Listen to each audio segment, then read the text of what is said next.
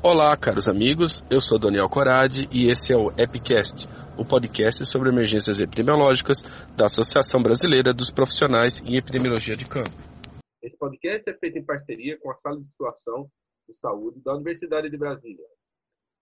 A ProEP está no ar aqui e nas redes sociais. Acesse nossos canais no Facebook, Instagram e dê sua opinião sobre esse programa e outros temas que também estão discutidos por lá. No último podcast, a gente deixou a deixa para a discussão de hoje e que tinha a ver com a decisão do STF de 15 de abril.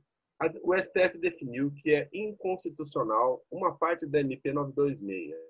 O PDT impetrou ação no STF solicitando que essa parte do texto da MP fosse declarada inconstitucional, porque ela esvazia a competência e a responsabilidade constitucional dos estados e municípios para executar as medidas sanitárias, epidemiológicas e administrativas durante o combate ao coronavírus.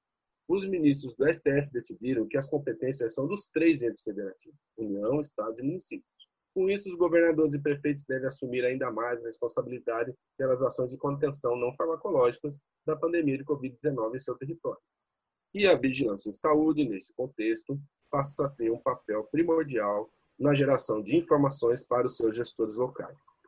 Para debatermos sobre como essas vigilâncias precisam atuar e se elas estão preparadas para isso, nós convidamos os epidemiologistas cativos do Epicast, Alexandre Menezes. Muito bom estar aqui com vocês novamente, obrigado pelo convite. E Jonas Brant. Opa, estamos aí, Daniel, sempre prontos aí para contribuir e participar das discussões aí do, do Epicast. Para se juntar ao grupo hoje, nós convidamos Antônio Silva Lima Neto, o Tanta, de Fortaleza. Tanta, conte para os nossos ouvintes aí, quem é você no mundo da epidemiologia? Oi, amigos. Prazer enorme estar com vocês aqui no Epicast. É uma iniciativa muito bacana. Eu acho que esse momento é um momento muito muito importante da gente estar se comunicando nesse campo, sobretudo entre nós também, né, da epidemiologia de campo. Bom, eu sou eu, eu sou né, médico e, e sanitarista e e tenho mestrado e doutorado mas mais na área ligada à epidemiologia. Mas eu acho que uma das questões centrais de estar aqui com vocês hoje é porque já tem pouco mais de 10 anos que é na gerência da vigilância epidemiológica do município de Fortaleza, que nesse momento Fortaleza é a cidade é, com maior incidência né, de casos entre as grandes cidades com mais de um milhão de habitantes no Brasil e a gente tem algumas experiências que pode compartilhar e pode ajudar talvez a, a, a refletir sobre esse momento atual em que nós temos é, respondido assim muito prontamente, tentando encontrar saídas para esse momento epidemiológico tão complexo que a gente vive, né? Então já emenda aí. Quais seriam as atividades mais importantes que as vigilâncias epidemiológicas municipais precisam fazer para fornecer boas análises para os seus gestores pensarem nas decisões? Bom, a gente aqui, é, Daniel, Jonas, Alexandre, amigos aí, ouvintes, a gente aqui teve que teve um momento inicial que foi um momento que foi muito influenciado pelo aqui em Fortaleza tem agora um, hub aéreo, então tem um fluxo internacional de, de passageiros muito grande. E ainda em fevereiro, começo de março, né, ocorreram os eventos sociais, eh, casamentos, um grande número de, de, de convidados eram daqui do Ceará, embora o casamento, esses eventos não tenham sido aqui. E no retorno, a gente já, já, já positivaram mais de 10 pessoas. Então, naquele momento, a, a vigilância do município começou a se movimentar e tinha que se movimentar com muita rapidez.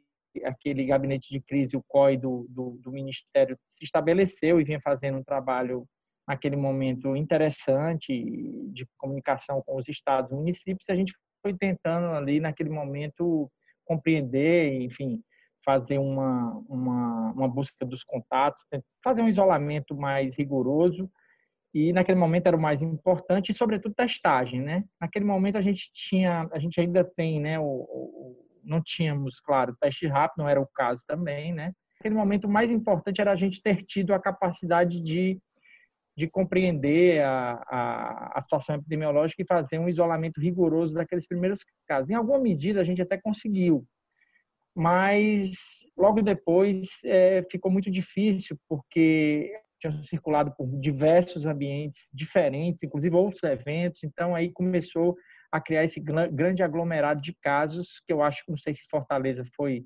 exatamente igual ou parecido às outras capitais, mas um, um início do, do, do, primeiro cluster de casas foi muito nas áreas mais ricas da cidade, particularmente em um ou dois bairros. E, e a partir daí criou-se esse epicentro que foi é, logo se dispersando para a cidade, embora o decreto, logo em seguida houve o decreto de isolamento e o decreto com as medidas de distanciamento deu uma, era um crescimento exponencial. E a gente da vigilância nós passamos a ter que tanto monitorar, né, evidentemente, os casos, os isolá-los, etc., etc., como também tentar antever e, e, modelar e compreender como seria essa dispersão para que a gente preparasse a rede assistencial, que era o grande desafio daquele momento. É, então, você está dizendo, né, o trabalho inicial da vigilância, entender a distribuição dos casos, promover o isolamento dos que precisam e fortalecer a testagem.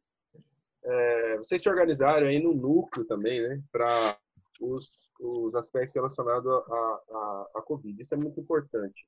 Jonas, as vigilâncias epidemiológicas municipais estão preparadas para fazer tudo isso?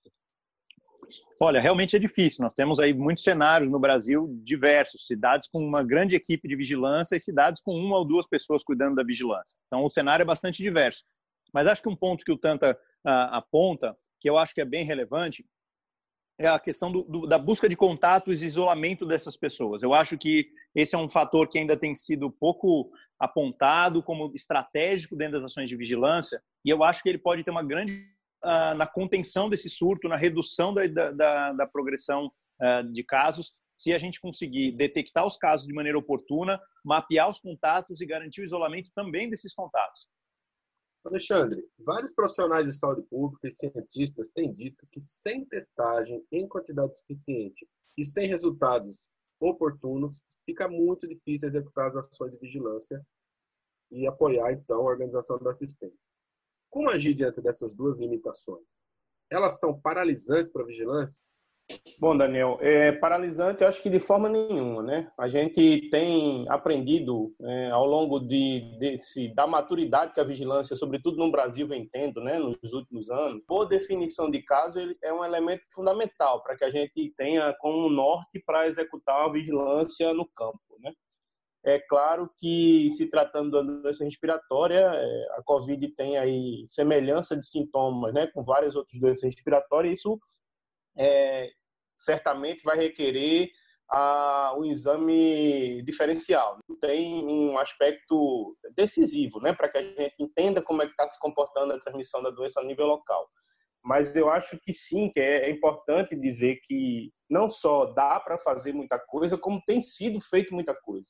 As ações que estão sendo desencadeadas pelas vigilâncias municipais e aí a gente pode listar diversas, né? Sobretudo a identificação de suspeitos sintomáticos, as orientações com relação, que já foi dito com, como o Tanta falou, né? Quer dizer, tem orientações feitas, inclusive, no início do, do, do, da, das transmissões, da transmissão da, da Covid, e que tem sido mantido. É aquele velho fortalecimento das vigilâncias, do ponto de vista de recurso financeiro, de equipe, de equipamentos, que a gente tanto espera aí ao longo desse tempo. Vamos falar um pouquinho do papel dos estados, né? Os estados já já vem tendo, né, um papel bastante relevante nessa epidemia, tem assumido à frente uma série de medidas, é, especialmente as não farmacológicas, tem comprado equipamento. E os estados vão ter que apoiar fortemente os municípios.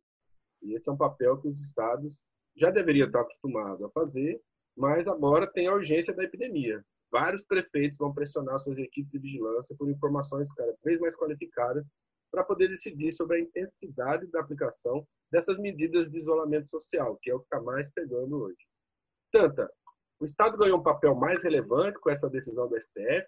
É, é, embora, evidentemente, o, o grupo da Vigilância Estadual pudesse até contribuir nessa resposta, a gente tem trabalhado muito junto, mas uma das coisas que eu poderia sinalizar assim, que, sobre esse momento é que, independentemente do, da decisão do STF, eu acho que, sobretudo, digamos que de 30 dias para cá, 15 dias para cá, ficou muito claro que o protagonismo e as decisões elas iam ter que ser feitas no âmbito dos estados e dos municípios, porque você não tinha uma você, tinha uma discrepância muito grande dentro do governo federal é, entre entre o que o Ministério da Saúde sinalizava e o que a Presidência da República que é dado para a população é muito ruim, porque você não, a população não compreende exatamente o que, o que deve fazer, afinal, né? Qual é o, o que é que nós devemos, nós devemos nos comportar de que maneira?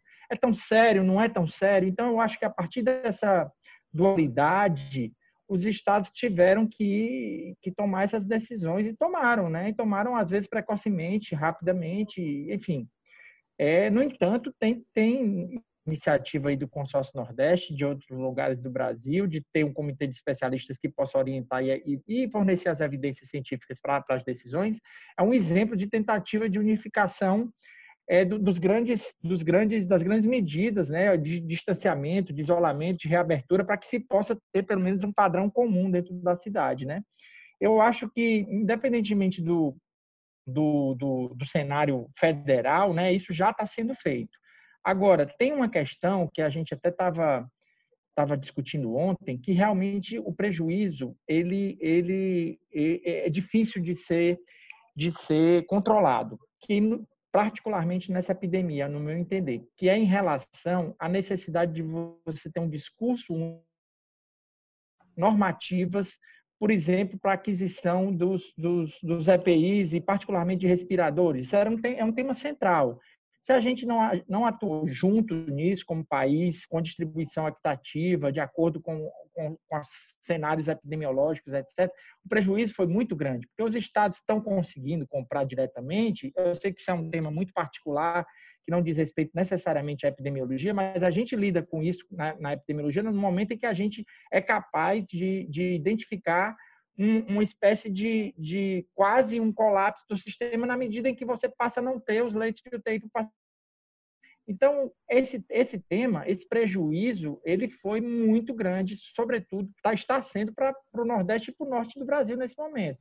Porque como a gente não, como a gente comprou, fez compra direta, independentemente do governo, essa compra depende do fornecedor. E como existe esse leilão mundial, por exemplo, por respirador, nós, nós vivenciamos uma situação hoje no Ceará parecida com a de, do Amazonas, não tão grave, mas parecida, mesmo com a de Pernambuco, que é o fato de que a gente tem leito, mas você não pode colocar o leito em ação porque você não tem o básico, que seria um respirador. Então, eu acho que, Daniel, é, é, é, se retirou. Eu acho que o novo ministro não deu sinais de que vai se comprometer com linhas diretivas relevantes e com evidência científica para absolutamente mais nada, e que eu acho que esses planos de reabertura eles vão depender realmente dos estados seguir o, que nós conhecemos da literatura internacional, seja o plano OMS, seja o plano da União Europeia, e se basear em parâmetros epidemiológicos, assistenciais e, sobretudo, de, de monitoramento e testagem, para que você possa possa discutir que, que, que, que, ramos do comércio, da indústria, pode, em algum momento, gradativamente, gradualmente, serem,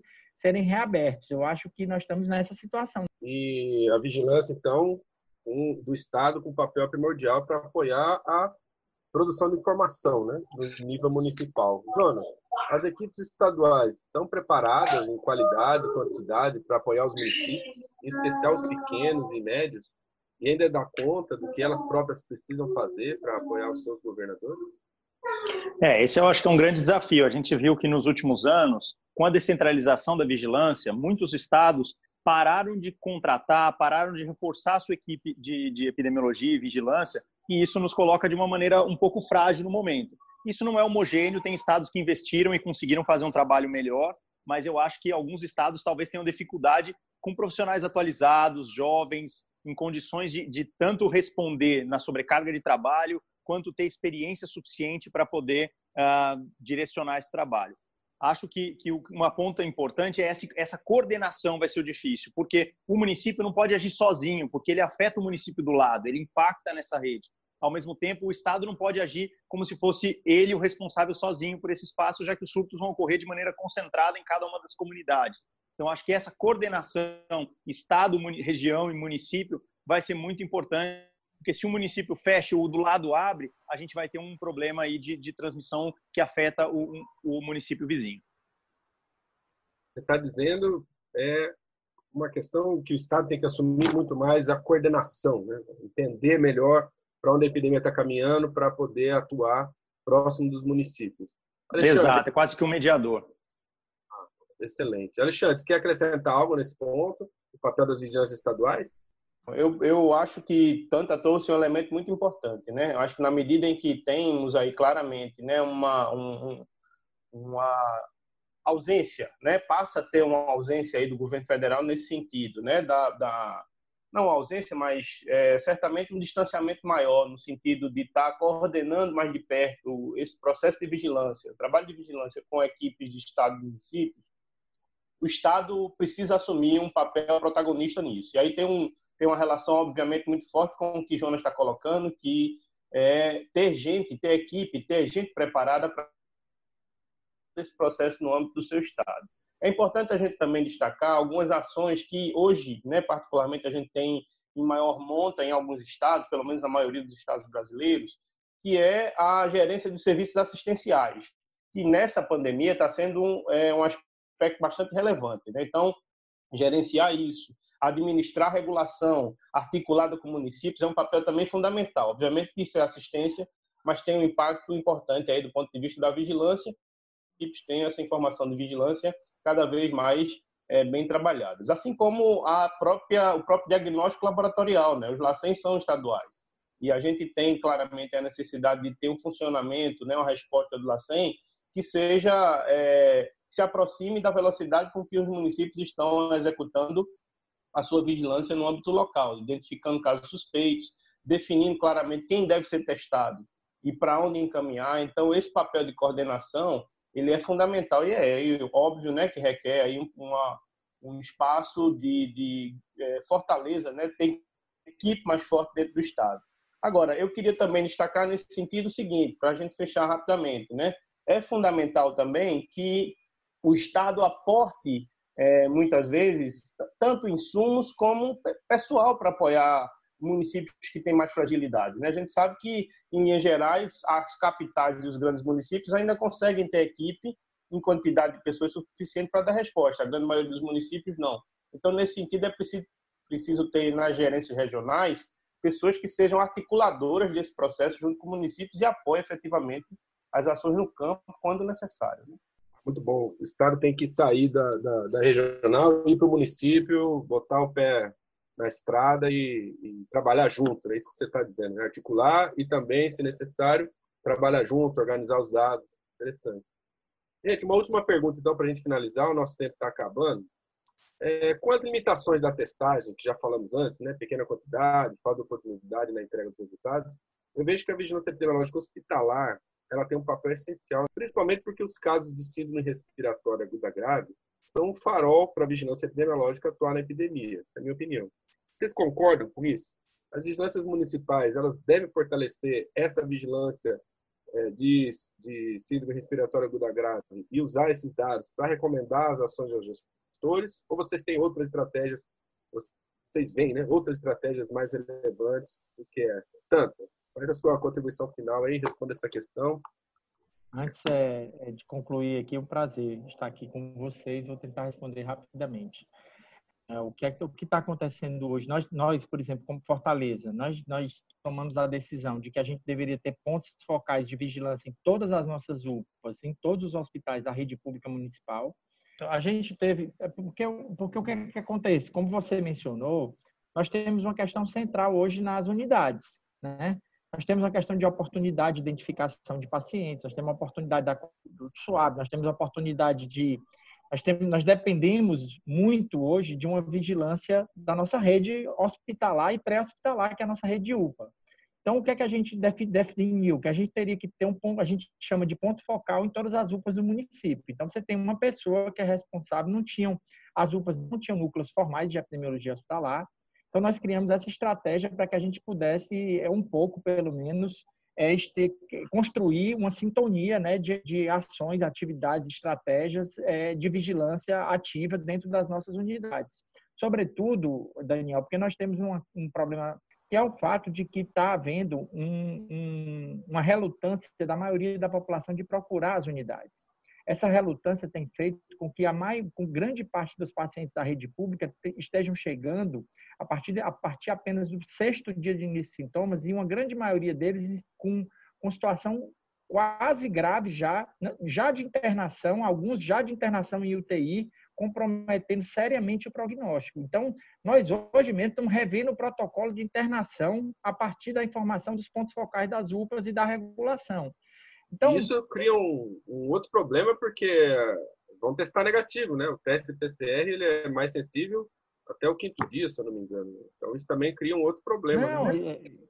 Querer um outro problema que a gente está tentando, é ótima pergunta, Daniel, porque como eles estão chegando muito tarde, as coletas elas perdem valor, né? A partir de quinto, sexto, sétimo dia, a gente está utilizando o, o, teste rápido. Nós estamos fazendo teste rápido em toda a nossa fila da UPA hoje para ver se já existe, né, anticorpo ou, ou o teste rápido, aquele que foi cedido pela Vale chinês com anticorpo total, ou o teste do MedTest que, que, que, que, trabalha com, com IgM e IgG. Né? Então, a gente está usando os, todos, os dois testes na nossa, nas nossas UPAs a partir do quinto dia já, porque quando você perde, perde a capacidade de, de, de, de, de fazer pesquisa viral, a gente está tá indo para a questão dos validados. Então, assim, são vários desafios, mas esse é um deles. Eu acho que esse, essa epidemia, em particular, exige que os grandes municípios, grandes aglomerados né, é, populacionais, tenham estratégias é, inovadoras de vigilância, não só hospitalar, como pré-hospitalar, que possibilitem uma, inclusive, uma, uma, redefinição de critérios, por exemplo, de internação, como a gente fez, uma, uma compreensão melhor da mortalidade, o que é está acontecendo. Por exemplo, hoje nós temos os seis bairros de Fortaleza que têm maior número de casos de, de Covid confirmados por PCR, são todos bairros de alta e muito enquanto que 80, 85% do, das mortes são de pacientes moradores de, de bairros de baixo e muito baixo IDH. Então, na verdade, a epidemia pode, se diz muito que essa epidemia é democrática, ela pode ser democrática em quem, em quem adquire o vírus, em quem é infectado, mas não no desfecho. O desfecho está mostrando uma, que as nossas desigualdades estão sendo só acentuadas, como nas epidemias distópicas como essa normalmente fazem. Agradeço muito a, o convite e tô sempre, estarei sempre disponível. Foi um prazer. Muito grato, tanto, pela sua participação, uma honra recebê-lo aqui. Alexandre, o, o Tanta colocou coisas bastante importantes, inclusive de definição de caso, né?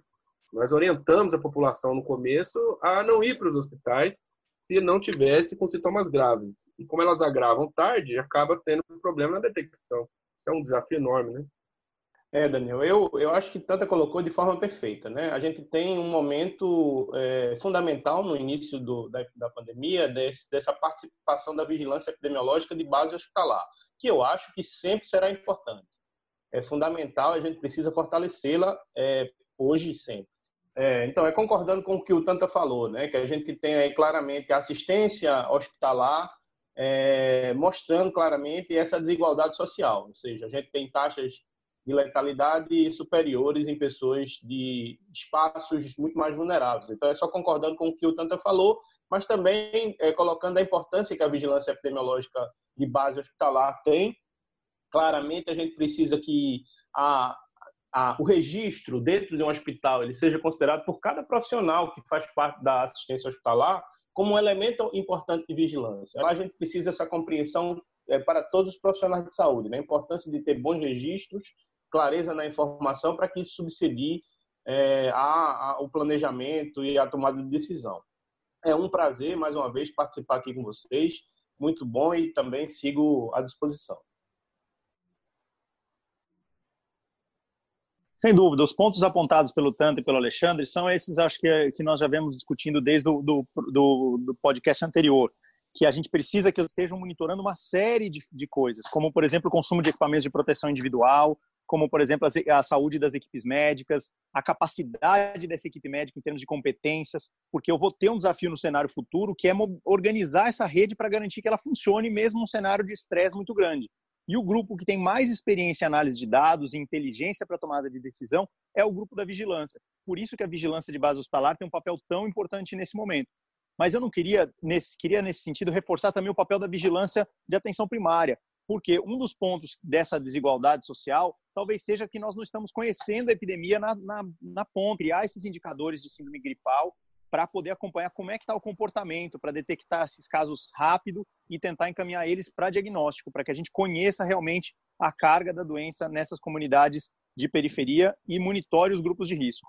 É isso aí. Muito obrigado, tá? Poder participar com vocês e contribuir nesse ProEpcast. Excelente. Eu agradeço muito a participação dos três, Alexandre, Jonas e tanto, a todos. Este foi o Webcast número 2. A edição é de Crislane Milena e Maurício Maciel. Assine nosso canal, divulgue para os amigos, nos siga no Facebook, Instagram e nos ouça semana que vem novamente. Um grande valor de P para todos e uma ótima associação causal. Até semana que vem.